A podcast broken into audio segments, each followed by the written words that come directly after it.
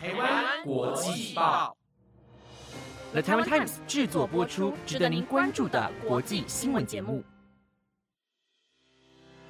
欢迎收听《台湾国际报》，我是佳琪，带您来关心今天八月三号的国际新闻重点。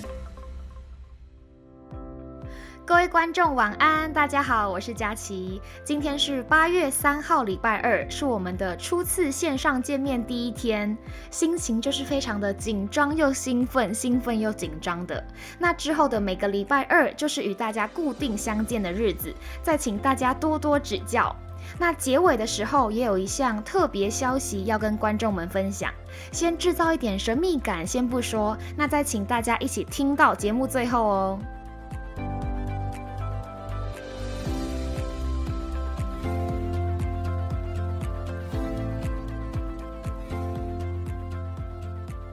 今天首先会带您关心到南韩首度的出现升级版 Delta 病毒的病例，以及一艘以色列游轮遭到袭击是发生什么事情呢？还会告诉您有关于 Google 的旗舰手机资讯。以上更多详细的新闻内容都会在等等的节目中告诉你哦。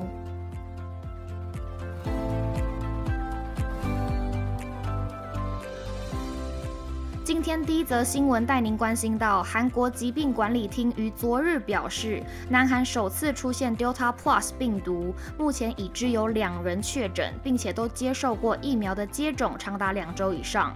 Delta Plus 是变种病毒 Delta 突变的变株种，除了传染力比原先的变种病毒更强以外，疫苗对于 Delta Plus 的抵抗效力也来得更低。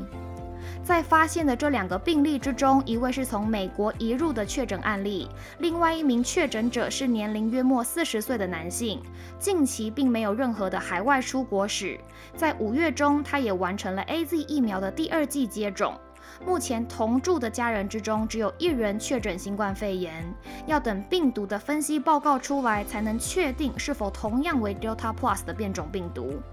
韩国近一个月的每日单日确诊人数都突破千人，现在又发现了 Delta Plus 变种病毒，使得疫情更加不明朗。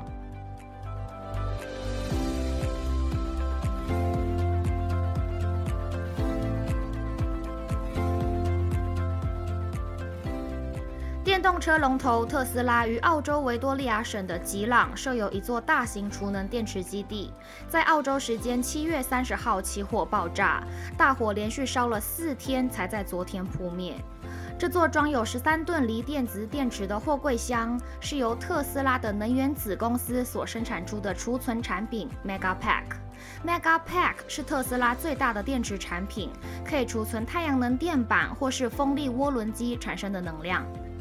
这个位于维多利亚省吉朗的电池储能基地是由特斯拉与法国可再生能源公司共同建造的，是在测试过程中着火，因此导致剧烈的爆燃。所幸当时有及时的进行疏散，并没有造成任何人员伤亡。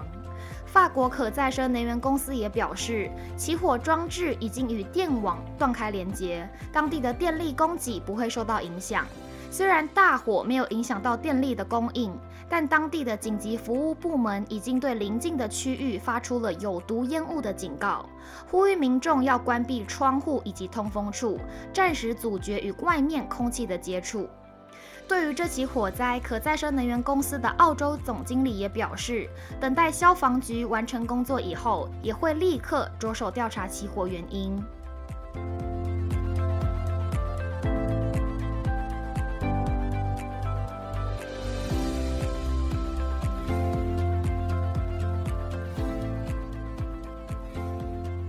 一直以来，以色列跟伊朗都长期处于紧张的对立关系。在上个月二十九号，以色列的一艘游轮“梅瑟界号”于阿曼外海遭到空袭，造成两人不幸身亡，分别来自英国以及罗马尼亚。目前，以色列、美国以及英国都指控这次的袭击行动是伊朗政府所为。以色列外交部长拉皮德表示，伊朗实行恐怖主义的问题不只有以色列要面对，各国也不应该保持沉默。美国海军的炸弹专家也登上游轮展开调查，初步的调查结果显示出是遭到了无人机的攻击。美国国务卿布林肯也发表声明，没有任何理由能合理化伊朗政府这次对一艘商业任务行经国际海域船只的攻击，这将会直接威胁到航行以及商业自由。英国首相强生更强烈谴责这次伊朗的攻击是对于商业航行一次无法接受并且可耻的行为，并呼吁伊朗以及其他国家要尊重全球各地的航行自由。针对各国的控诉，伊朗政府不仅全面否认以外，外交部发言人哈蒂博扎德更表示，以色列是在制造不安全、恐怖以及暴力，并且应该停止毫无根据的指责。以色列跟伊朗的关系持续的在恶化，这不单只影响到两国的安全问题，整个中东局势也会大幅随之变动。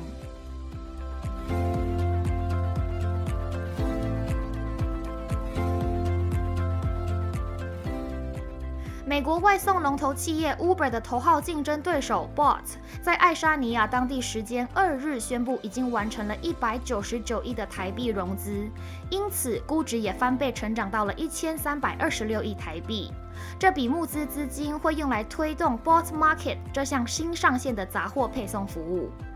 Bolt 的前身是 Taxify，它是一个爱沙尼亚的轿车软体。后来业务开始慢慢的拓展，提供外送、汽车共享、电动滑板车以及自行车租借等等的服务。至于现阶段，则是主力进军杂货外送市场。根据 CNBC 的报道，Bolt 创办人表示，在一年前，公司因为严重的疫情而大受影响。主要提供的网络轿车服务，由于各大城市为了防疫都采取封城的措施，导致业务量急速下滑。以外，股价也下跌了百分之八十以上。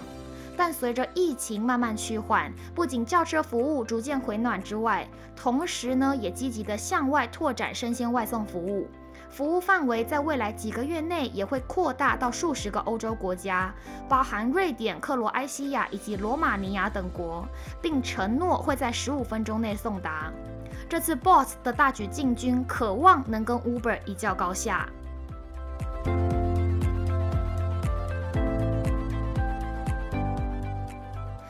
后带您关心到，在今天三号凌晨，Google 无预警的公布 Pixel 系列新成员的登场，包括了 Pixel 6以及 Pixel 6 Pro 两位新成员都将在秋季上市。那这次最大的亮点，绝对是在官方正式的证实，两款旗舰手机都将搭载 Google 自行研发的晶片 Tensor。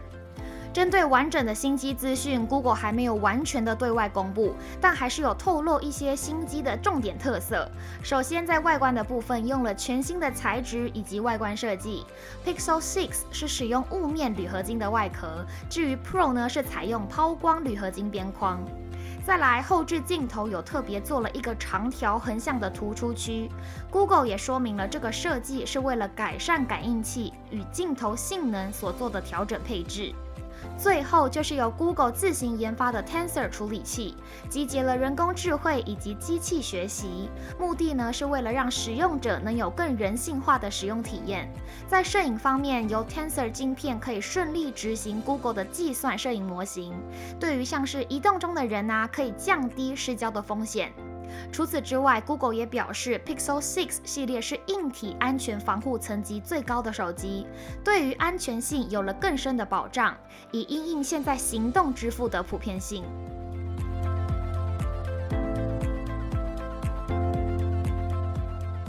以上新闻有了台湾 Times 直播，感谢您的收听。好的，那我现在呢也要公布在节目开头说要告诉大家的特别消息了。就是这整个八月，台湾国际报都会以日更的方式进行，也就是说从礼拜一到礼拜天都会播出哦，六日两天也会在线上跟大家见面，请大家再多多支持我们台湾国际报。如果听众朋友们有想要获得哪一个种类的新闻内容，都欢迎留言告诉我们。在留言的同时，也别忘了按下五星评价。我是佳琪，那我们下礼拜二见喽，拜拜。